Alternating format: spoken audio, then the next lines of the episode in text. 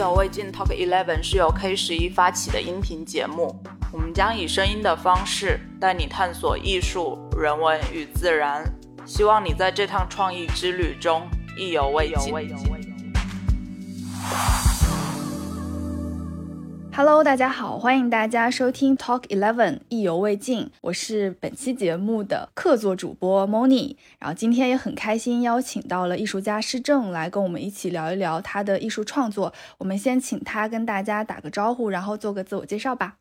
Hello，大家好，我叫施正，媒体艺术家，现在生活跟工作在上海。呃，其实作为媒体艺术家来说，是真的很多创作也有涉及到一些视听装置啊、电子音乐啊，还有一些现场的演出，然后也非常的丰富。嗯，今天其实请到了施政，是因为他的其中一个有参与的群展，目前正在 K 十一展出，叫做“远景成真”。然后展览当中呈现了八位新媒体艺术家的作品，其中有一件是呃施政的作品，叫做。自由落体，其实之前我有看过这件作品，哎，是在呃另外一个美术馆的活动上面。然后我当时看到这件作品，其实是一个稍微比较大一点的屏幕，但这次在 K 十一看到的是四个立柱，就感觉它好像被分开了屏幕。我还想就是问一问你，这次新的这个设计是有哪些考量吗？嗯，我可以先从刚开始最早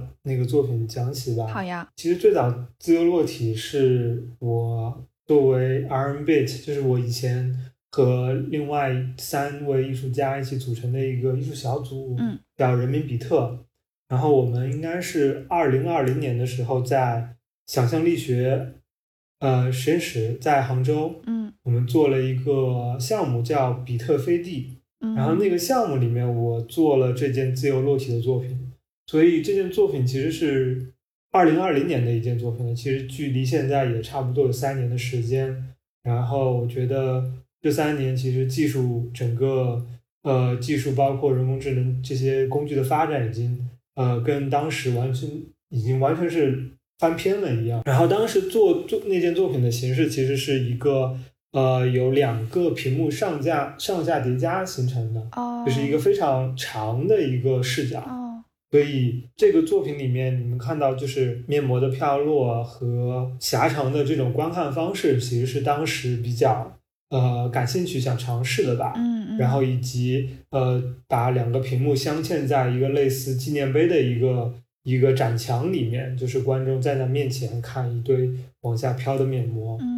这次 K 十一，我其实是将这个作品有点像拆分开来了，嗯，将原本呃就是一个完整的画面，将它就是拆成了四份，然后放在了四个不同的位置，以及用了这种类似镜面的材料去将这个 LED 屏给包裹住。嗯，我最早其实想要做这个作品，我觉得在这次里面是镜面是一个特别想。加进这个作品里的一个一个一个材料，镜子是能看到观众自己的嘛？对。然后也可以看到别人。这件作品其实也是一个关于机器观看的一个一个作品，所以我觉得，呃，我们在透过一个机器观看影像里的内容，然后同时我们又能透过这个镜子的材料，然后看到自己周围的环境。嗯。就是我觉得，呃，这种结合是是这次。呃，对我来说比较惊惊喜的一个一次尝试吧。嗯嗯。然后，呃，将作品分开的考虑其实有两个方面，一方面是，呃，我是希望观众可以走入到这个作品当中的，就是影像它成了，我觉得有点像空间当中的一个雕塑吧。嗯。就是有四个柱子立柱的形式。这件作品来说，它其实并没有一个非常严格的一个边界的，就是它左边到右边。它不是一个非常需要观看到完整画面的一个作品，这种碎片化其实跟我觉得也是在作品里面想要体现这种数据的碎片啊，然后包括就是说稀稀散散飘落下的面膜，嗯，我觉得也是一种呼应。嗯，那我我就是想请问一下，当时它的那个数值零到一是什么意思呢？啊，零到一其实是就是在那个算法在观看这个面膜的时候。它会有一个所谓的叫确定值，就是越接近一的时候呢，这个算法会觉得越觉得它看到的这个越像他学习到的人学习过人脸的样子，他他永远不会趋近于一。对，我也发现了。对，都是在对这个只是一个，只是一个怎么说呢？只是一个算法的一个参数的调整吧。就是，但是我觉得这种把呃是不是人脸从一个方框里面的数字去去这么直观的体现出来，还是挺有意思的。嗯，然后它也会根据。这个面膜不断往下飘的形态，自身的形态的变化，然后数字在产生变化，就就就挺有挺有趣的一个事儿。对，因为一开始我还在想，它叫自由落体嘛，那面膜落到画面最底端的时候，是不是会有一个淘汰机制，还是怎么样的？比方说，这个数值是在啊零点几，就是之上或之间的时候。然后它会有一种走向，如果它更趋近趋近于一的话，可能它就是另一种走向。我就不太知道最后它这个落体就落到最底端的时候，它是怎么思考的啊？没有，其实其实是是这样子，就是呃，我做这个作品的时候，其实是分两个步骤吧。嗯。先单独的去完成这个所谓的影像部分，就是面膜的飘落的影像。嗯。然后整这个过程其实。是比较类似于一些做三 D 动画的过程的，就是我需要有一个面膜的模型，就是我将它的材质去模拟类似这种柔软的材料，然后在一个真空的环境下，我要让它自己往下飘落。嗯，所以我在做这个部分的时候，其实做了一些尝试，然后也产生了一些所谓的实验的东西吧，叫研究之一、研究之二之类的，因为。呃，要测试一个面膜的飘落是要比测试很多个面膜飘落要来得快的，嗯，所以这个过程其实跟以往我做其他的影像就不太一样了，就是这整个当中有太多啊，类似于这种像科学实验的部分，就是你需要嗯去测试不同的数值，然后它飘落的效果。我们看到的这个狭长的屏幕其实就是一个完整的摄像机镜头，嗯。就是它只是分辨率是一个非常长的一个一个东西，所以我们是我是通过那个摄像机去在一个虚拟的环境里面把很多飘落的面膜整个过程给记录下来了。哦，所以就是拍摄了在虚拟的环境里面拍摄了这样的一个影片，是这样的一个方式。哦，我以为是纯技术咖的，就是完全是电脑生成的这种。啊，没有没有，我还是就是在在这些之间在切换的。那你最开始是怎么想到用面膜这个东西的呢？最早最早，其实我们在准备那个想象力学展览的时候，就是我们就提到一些关于技术的一些问题吧。其实以前有一些这种博客，他会分享一些数字图像，这些数字图像都是一些机器出错的一些东西。所以，呃，我们当时在考虑，就是说。技术的一种所谓的脆弱的部分，它容易出错的部分是什么？然后我就呃找到了一张我以前的一张手机截图，是我在逛商店的时候，我看到那个有一个展示柜台，它是用两片亚克力把一个面膜展示在那里了，然后就是一个非常扁平的面膜在那里，然后我当时觉得，就我挺想拍一张照片的时候，我的手机相机就误以为那个面膜是一个人脸。所以就出现了一个那个黄色的方框，然后我就截了，我就截了一张那个图，就存下来了。后来就因为那个展览，我就觉得，哎，好像是可以把这种出错的东西去做成一个挺严肃的作品的。嗯，就是好有意思。对，原来如此，它有点像是手机自动识别出来，以为它是人脸，是吗？对对对对对，但是那是。可能是当时的一个手机算法去发生的一个错误吧，所以说，呃，现在如果说我们再去拿手机相机去去对着一个面膜的话，很有可能他就不会觉得那是一个人脸，就是算法它本身也在经过学习，所以就是刚好是那个时候发生了，然后去留存下来的一个东西。确实，因为我一开始看这个科技与艺术类项的展览。我会稍微有一点却步，然后我就想说，呃，是不是其实作为一个这种科技向的新媒体艺术家，门槛比较高。首先你要熟练运用这些技术设备啊什么的，然后再加上还要进行艺术创作，所以我是觉得新媒体艺术家好像还真的需要一点功底的。然后我看了一下，你之前是在国美呃学跨媒体艺术学院的，然后你的硕士研究生学位是在芝加哥艺术学院，是吗？嗯，对。然后我之前听说“艺术与科技”这个词最早据说就是出现在芝加哥美院。嗯，他们是有一个。所谓的叫艺术与科技的专业的，嗯，那你上学的时候就是要都学什么课程啊？其实我在那个芝加哥上的是他们的那个所谓的电影专业，哦，就是我没有去他们那个科技科技的部分，嗯，对，然后主要其实对技术产生兴趣还是在以前在中国美院的时候，就是一些工作，我觉得让我会更希望或者说更习惯于。用电脑和软件这些东西来进行创作吧。嗯，所以科技部分，我觉得那时候并不会说太在意它是不是科技本身，而是说它是不同的软件，然后我们需要去把它当做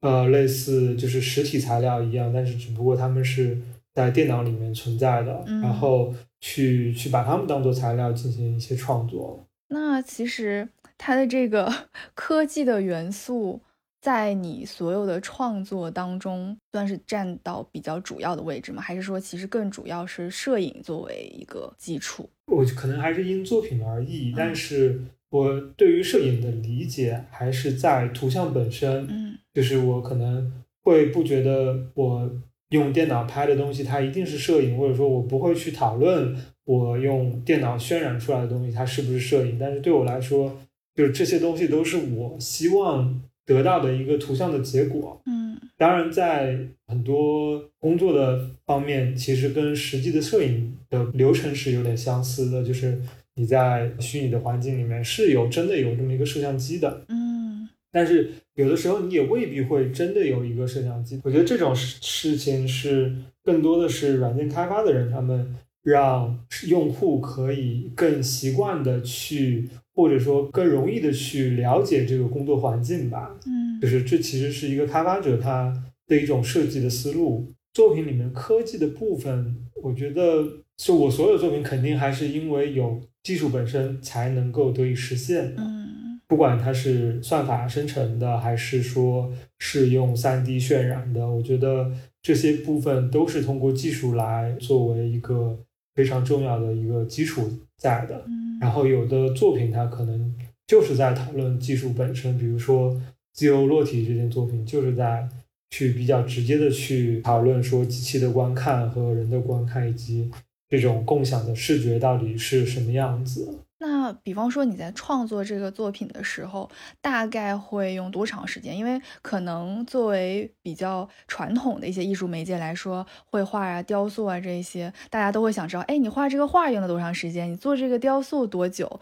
那如果用呃，比如说这些技术手段去做作品的话，就会很难吗？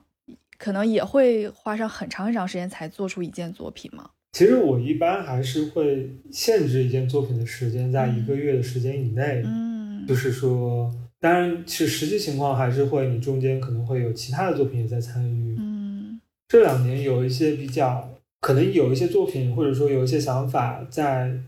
两三年前、三四年前产生的，然后因为那个时候的技术或者说那时候的一些现有的一些这些媒介，嗯。呃，不能达到，但是到了现在之后，我发现，哎，好像新的技术可以帮我完成当时的想法了。嗯，就是我觉得这个过程可能也，这个作品的作品的制作时间可能就会变得这个很长，所以就是变成了一个所谓的技术时间嘛，就是可能三到五年，然后有新的东西出来，发现可以去完成某一件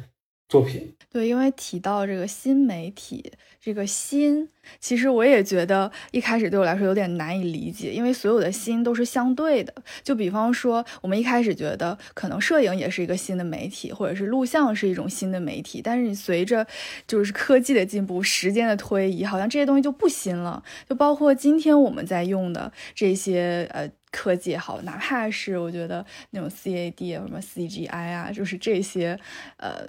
软件，会不会在哪怕未来十年、二十年它就不新了？那我们还怎么定义这个媒介呢？就不能再说它是新媒体了，就说它是什么呢？数字媒体，会这样说吗？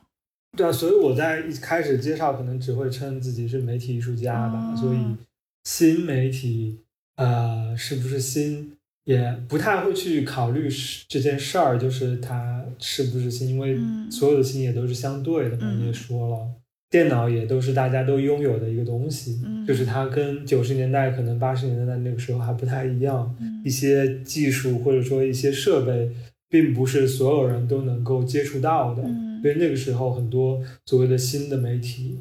啊，它可能只是在少部分人手中吧。但是它，它，我觉得它会给你一种就是不断学习新的东西的一种习惯。然后这种习惯，我觉得不仅是作为艺术创作，可能作为一个呃一个正常的人本身，也是一个非常好的习惯，就是你可以更多的去关注周围正在发生的事情。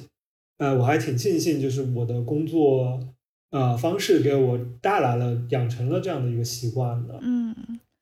呃，因为我突然想到你的另外一件作品，我一开始看到它的时候，我以为是一个视频影像，就你真的在拍的这个画面的。然后直到后来我看到展签，才知道其实它是一种电脑生成出来的东西。然后这个作品就是《融于时间》，正好它现在也在那个示范做决定技术的艺术这个展览当中展出。然后想跟你聊一聊，就最开始。你做这个《融于时间》这件作品的时候，有它的一些灵感来源啊，然后还有做这个作品是想大概回应哪些社会关注的议题吗？嗯，呃，首先就是《融于时间》是关于一个自然景观的，就是一个冰山，对它缓慢的、慢慢的消解的一个过程。然后，呃，其实关于自然。嗯，风景这类的作品，我其实最早其实是以这个为为主体来创作的。就是我呃一四年，然后一六年、一七年分别做了三件作品，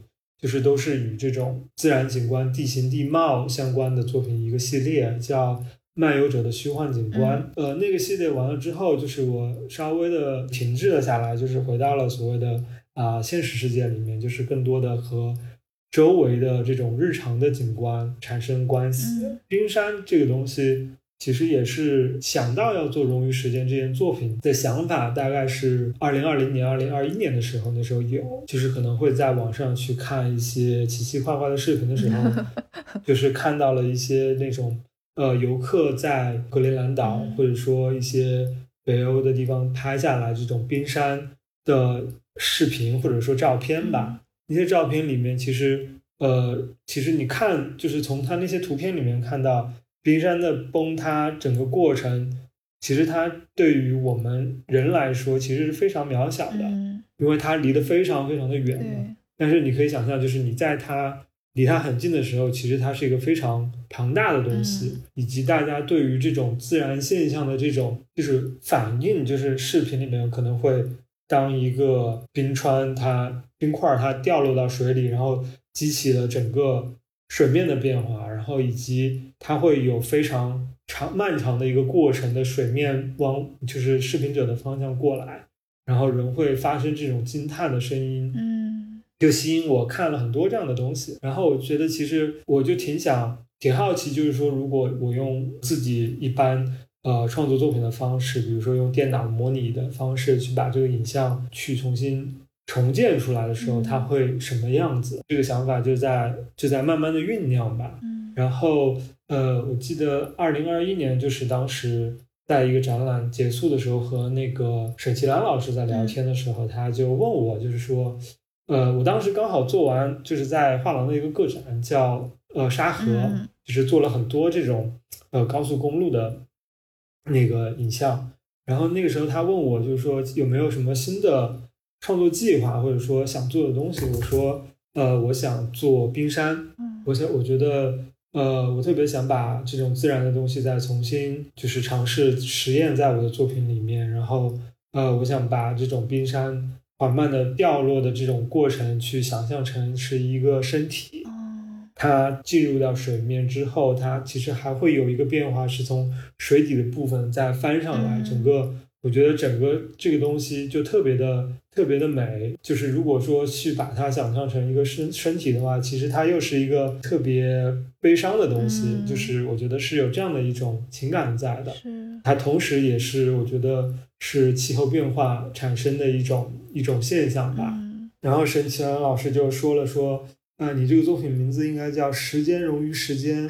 我就觉得哎挺诗意的，就是因为毕竟冰山形成是经过时间嘛，然后它。它的消极也是一个漫长的时间，然后突然发生了这样的一个变化。我在做这件作品，可能是二零二二年的时候完成的，我就就是把这名字改成了叫“融于时间”，融是用了那个火字旁的那个融，对，因为那个融也是带有融化的意思在里面的，所以其实是，但是我就觉得一个冰冷的东西，我希望从这个题目上还是。让人能够感觉到这个温度在，嗯，就是这种温度可能并不是说一个视觉上的或者说直观的，但是你是知道这个温度它是一个非常长时间的时候产生的一种变化的温度。对，而且看这个作品的时候会觉得整个人是沉静下来的，就很能看进去。然后我记得他当时对那个颜色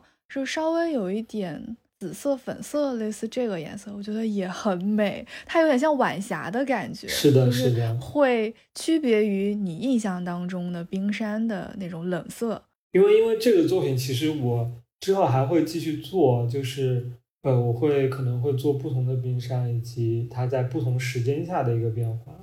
就是这个是一个我可能会做一个长期的一个方案在进行吧。这一件我是觉得它可以稍微的昏暗一点，因为怎么说呢？就是我记得在布置那个展览的时候，其实很多人问我这个投影是不是太暗了？就是大家会觉得就是投影投出来的东西它一定是一个亮的东西，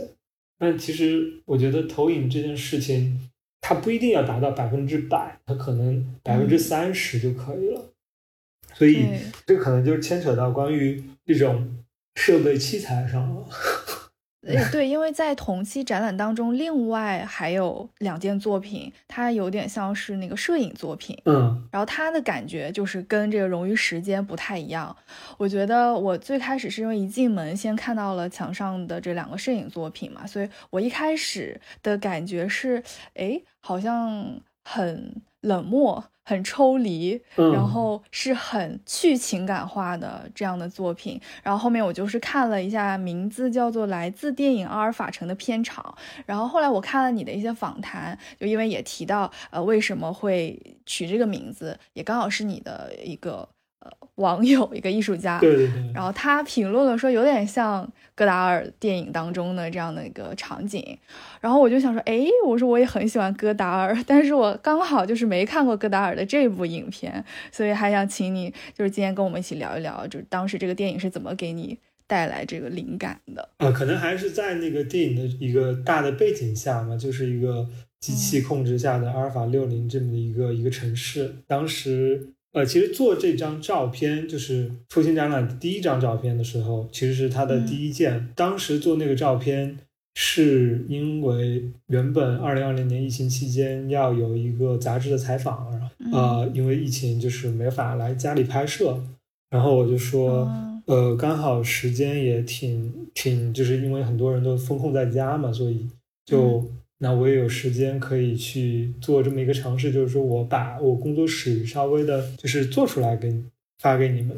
这样子，我来做一张这个照片。然后结果做出来之后，我发到社交网络上，就会就收到了这样的一个回复，就是他说很像是一个重重新制作过的阿尔法城的片场。然后我觉得。片场这个概念其实跟工作室，或者说就是像我这样用电脑工作的工作室来说，其实是挺相似的。只不过就是我所有的东西都在电脑里面，它不是一个巨大的场景，有很多其他的人在的。它又是一个产生我其他作品或者说其他影片的一个一个空间。所以就用了这么一个名字吧。作品里面，我觉得那个里面其实更像是一个记录，或者说观看当时我所使用的这些技术的一个群像。就是你可以看到，比如说桌面上的这些设备，音箱，然后硬盘、电脑，它们有一个非常就是一样的特点，就是屏幕里面的内容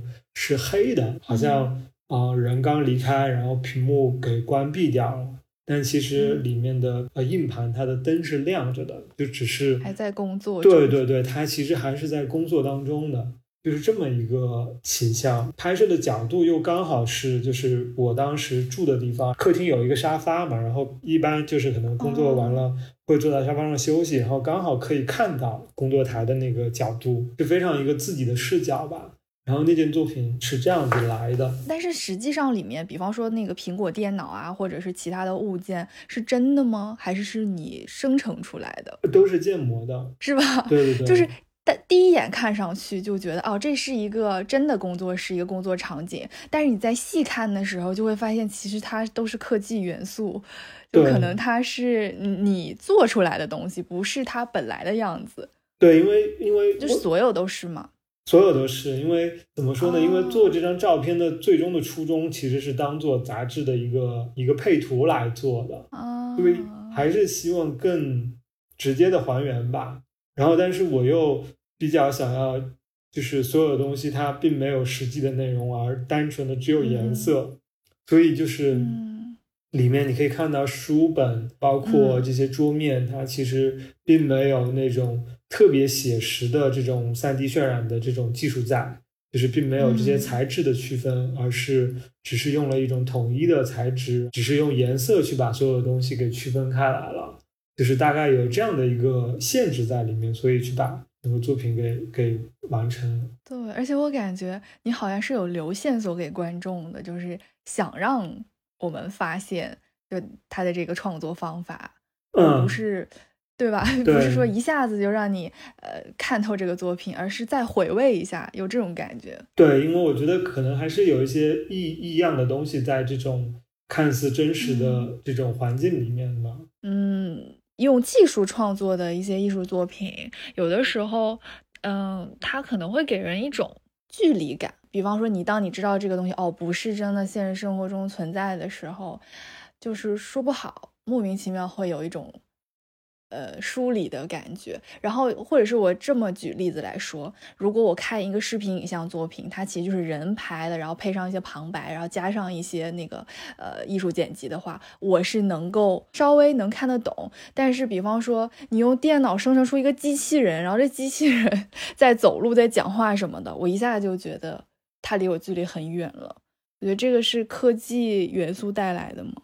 就是或者你的作品当中会追求这种感觉吗？我觉得其实我一开始并没有说在在追求这种感觉，但是就是可能不得不提的是，就是我可能在开始尝试做一些艺术创作的时候，其实是在啊在虚拟世界里面的，就是呃就是以前有一个东西叫第二人生 （Second Life），然后那个时候其实是以前上美院的一个课程，然后叫。那叫进入虚拟世界，然后其实大家的课程里面，就是所有人都是在一个以一个化身的身份，你有一个人一个自己的形象，在一个非常庞大的虚拟世界里面去去进行一些尝试吧。所以那个时候其实给我的一种影响就是，我其实非常的跟自己的本体其实是脱离的，就是我在一个通过自己的化身去观看。一个虚拟的环境，而且我觉得，呃，时间也挺不一样的。因为我再进入到那个虚拟环境的时候，其实 Second Life 已经是一个，就是比较像是一个废墟的空间了，就是不太有太多的用户和玩家在里面去，就是它已经没有像当年刚出来的时候那么活跃。所以我看到的东西很多都是荒芜的景观，很多都是一些废弃的场景，在那个里面开始做一些东西，自然而然的就是。会产生一种就是这种末世的感觉吧。然后后来在做那个叫漫游者的虚幻景观的时候，就是大概是把那样的一种感觉去带入到了一些，就是从一个联机的一个虚拟环境里面去带入到了一个所谓的就是单机的脱离一个线下的一个环境里面。然后我觉得久而久之。在结合到自然或者说现实场景的一些制作的时候，我觉得就是这种跟实际的这种疏离的感觉，它又变得更强了。它并没有在模仿真实的材质，它只是在去用颜色去表示现实的东西。因为最近两年好像很多展览都会出现这个主题词，就是科技。对我来说，我好像要解码很多东西，然后我如果很快的跟它产生关联，对我来说有点难。就是你需要长时间跟它去待在一起的一个过程的，就是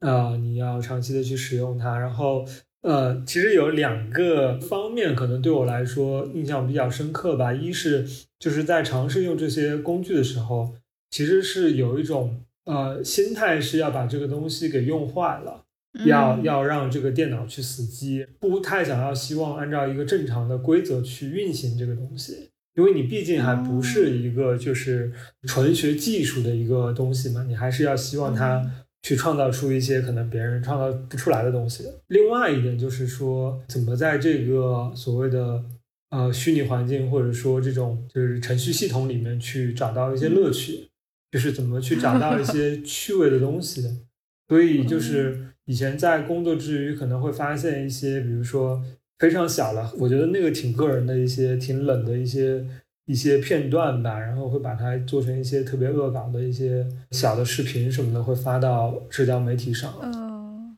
就是因为，比方说我们在工作当中会遇到这种特别抓狂的时刻，可能你忘了保存或怎么样，然后电脑真的死机了，然后一切重来，就有时候数据也没有完全保存下来。那你说这种情况如果遇？就是碰到了艺术创作过程当中，比方说你特别特别喜欢这件作品，然后你投入了特别多，就真的就死机了，会不会就造成这个作品就垮了，然后你要一切重来这种情况？就是让系统崩溃，其实挺容易的，但是这个事情怎么说呢？就是控制跟怎么去去让它失控的一个过程吧。就是你很明显就是你。一开始是不懂，它才会失控的。你并没有按照一个正确的方式来做它，它并没有得到过优化，所以说这个东西它运行的特别慢。但是久而久之，你发现到了一些方法去去可以控制它的时候，你开始又尝试着去去让它去去逼着他去走到一个极限。但是就是我觉得好的艺术作品，它还是在一个做到一个极致的过程当中的，所以。对我觉得这种逼他到一个极限的这种方式，其实是一个方向吧。因为我我在想说，如果一个画家在画画的时候，他特别不顺心，我特别不喜欢这个画，会不会可能就涂掉了，或者重新另起一个画布重新画？那艺术科技这种作品出来的话，他可以说我完全就弃掉了我之前所有的那个程序算法和我的铺垫，我就是不想要这作品了。我要换另外一个做法，换个思路。有的时候会，因为怎么说呢，就是它还是有很多非常呃客观的技术层面上的东西，你需要去做一些修修补补的。就是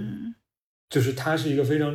非常客观的事情，你需要去做到。因为就是以前演出的时候，跟我的搭档可能会花很多时间在就是这个演出的程序的架搭建上面，就是我们需要确保。它的失控并不是影响整个演出，让它就是屏幕全黑了，什么东西都出不来。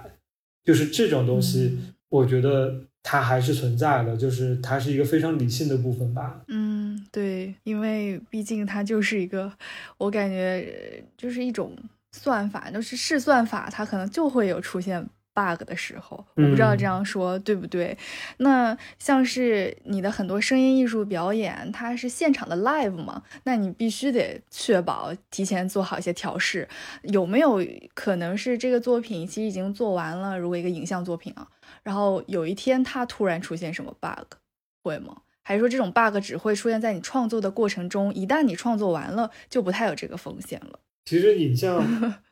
还是会有的。就是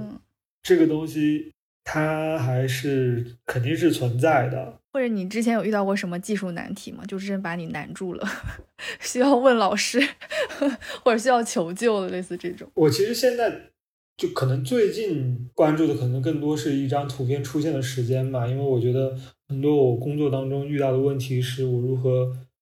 比如说，我有一个八分钟的影片，然后我需要去渲染它，然后我需要去计算这个八分钟一共有多少张图片，然后每张图片它渲染出来可能四十五秒，就是我觉得一张图片出现是四十五秒，可能是对于图片来说是能接受的，但是对于一张呃一个影片有一一万四千三百八十三张的这个影片的时候，它其实是七天的时间，这个七天的时间我就不能接受了，因为目前当下的一个环境，我需要去把这个时间给缩短，所以我就需要去想到各种办法去让这个时间缩减到十五秒。我觉得这个东西。是是很多是很多人会遇到的，而且就经常会去去去想办法的一个东西，就是为什么就是像我压缩文件，它其实是一个非常重要的一个工作，怎么把一个图片变小是一个特别特别重要的一个事情，只是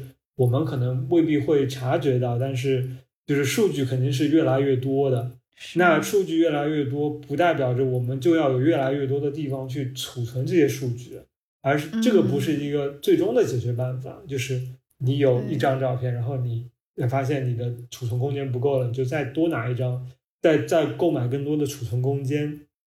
反而可能 这不就是我的 iCloud 吗？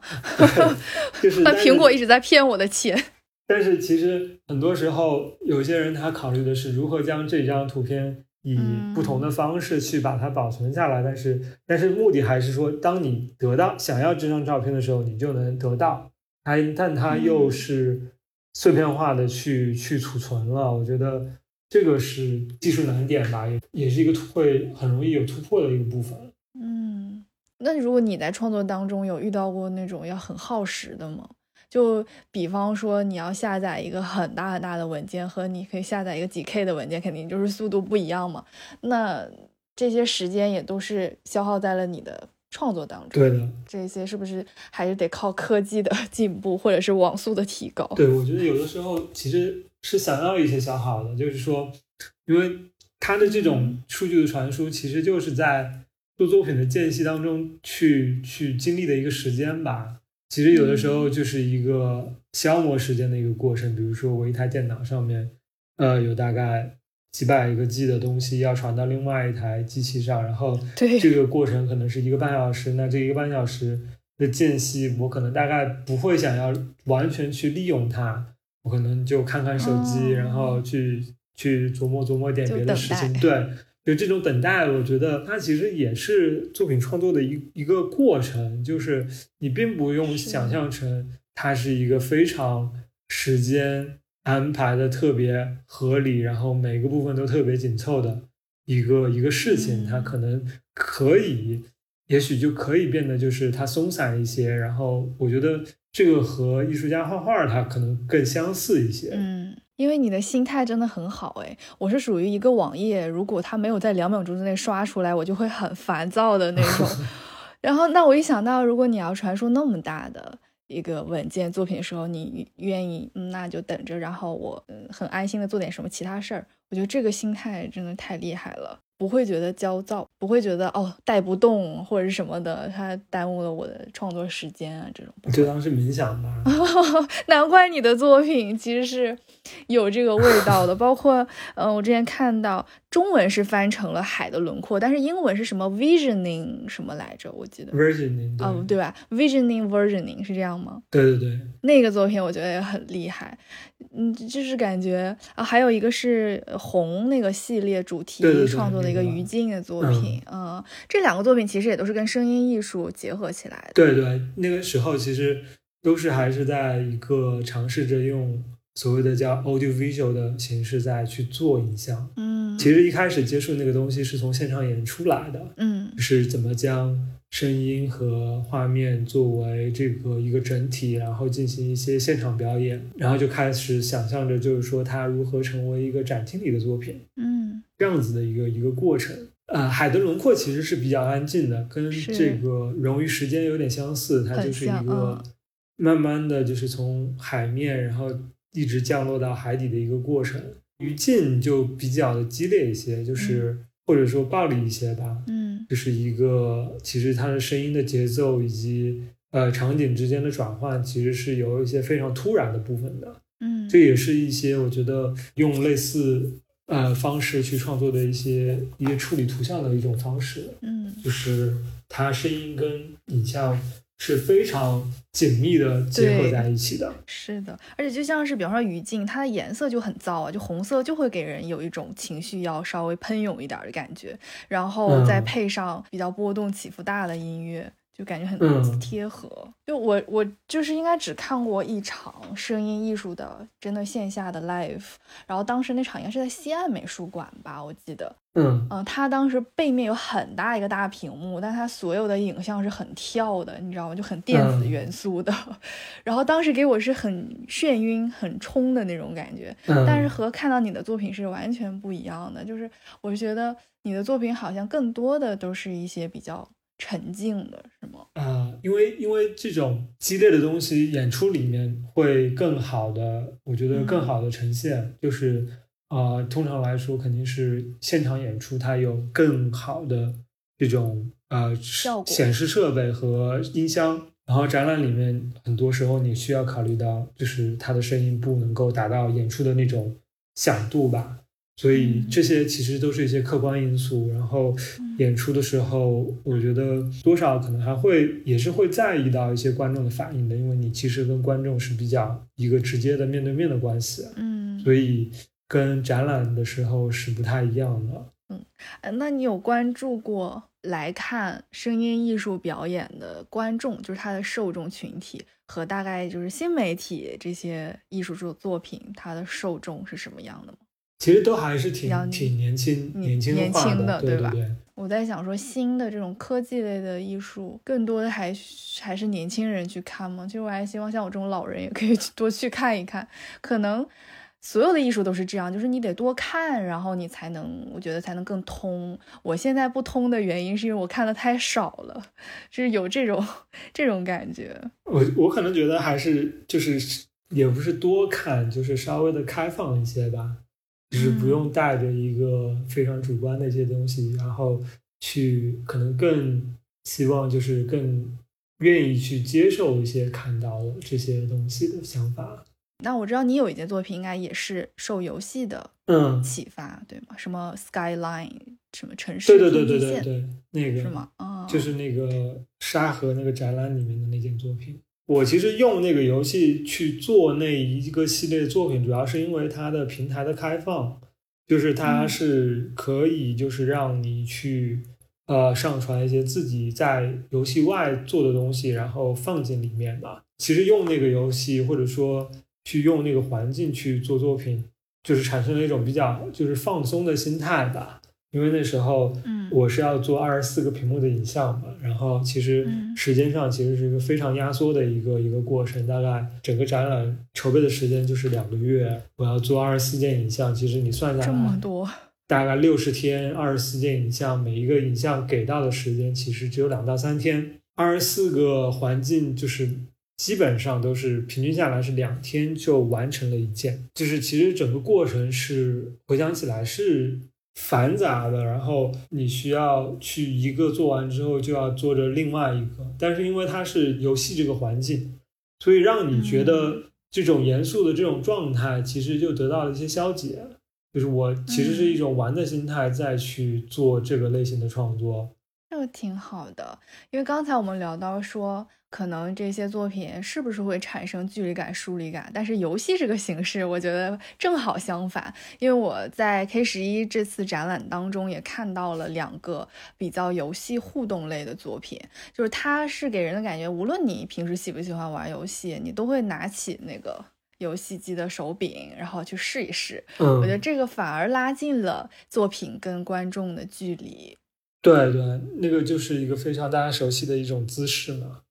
嗯，我还有一个问题，就是也挺好奇的，就是新媒体的作品，它的艺术市场大概怎么样？我觉得它是一个非常开放的一个环境，就是它其实是一个所谓的可以更加的跟与商业结容易与商业结合的一个一个一个形式吧。所以我觉得它的受众其实是可以更广的，不仅仅是美术馆的观众，而是更多可以走到一些商业的空间去，让更多的。普通人去去观看的，我觉得这个只是选择上面是比较因人而异的一些一些部分。嗯，那它跟传统的，比方说藏家在购藏一些绘画或影像作品的时候，嗯，可能就会比较清晰一点。那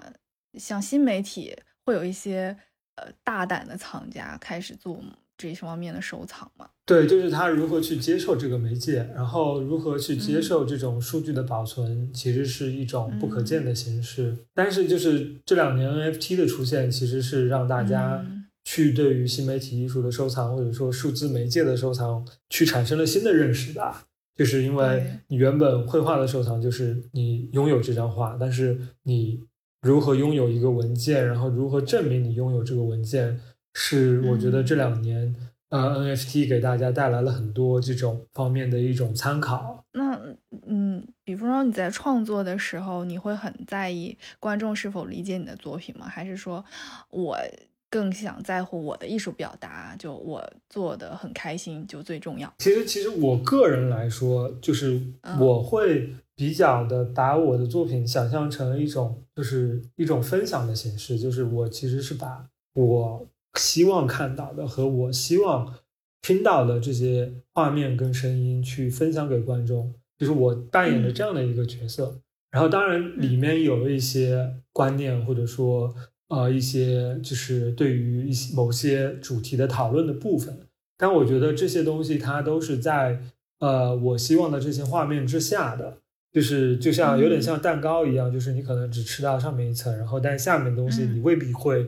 就是会去体会到。我觉得这个其实非常的跟每个人的经历和经验以及他们的这种。呃，背景有关系。其实对我来说，其实它还是一个开放的一个一个体验吧。就是为什么我还是希望我的作品，它还有很多需要你现场去感受的部分。但这里面其实又透露了一些可能对于这种环境的影响的一些关系在里面。很多时候，其实观众可能体会到了，比如说他感受到了这个作品，他我觉得他就是就是可以了。然后有一些他可能。会产生其他的联想，以及看到了其他的部分，对我来说其实都是非常成立的。以及你甚至产生了一些可能个人的想法，我觉得它都是观众的解读嘛。那那聊到最后吧，最后一个问题大概就是，呃，最近还有在尝试什么新的科技形式吗？就大家未来的创作有什么计划吗？啊，我我可能还是在做一件新的冰山，然后今年，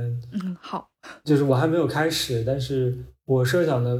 这种画面可能会跟之前的会很不一样，然后就我还挺挺期待的。对于现在这个整个这种图像生产的方式，已经已经有了这这样多的可能吧。好呀，然后也是邀请各位听众朋友们，然后可以去 K 十一现场去看施政的呃作品。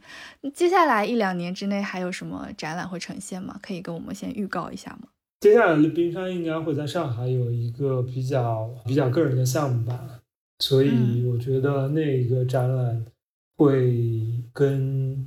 呃这种融化的现象会有关系。接下来还是会就是有一些呃一些之前的想法，慢慢的去把它实现出来。对，好，那么我们本期的节目就差不多到这里了，也感谢艺术家施正今天与我们的聊天。谢谢。好，那么我们下期再见啦，拜拜，拜拜。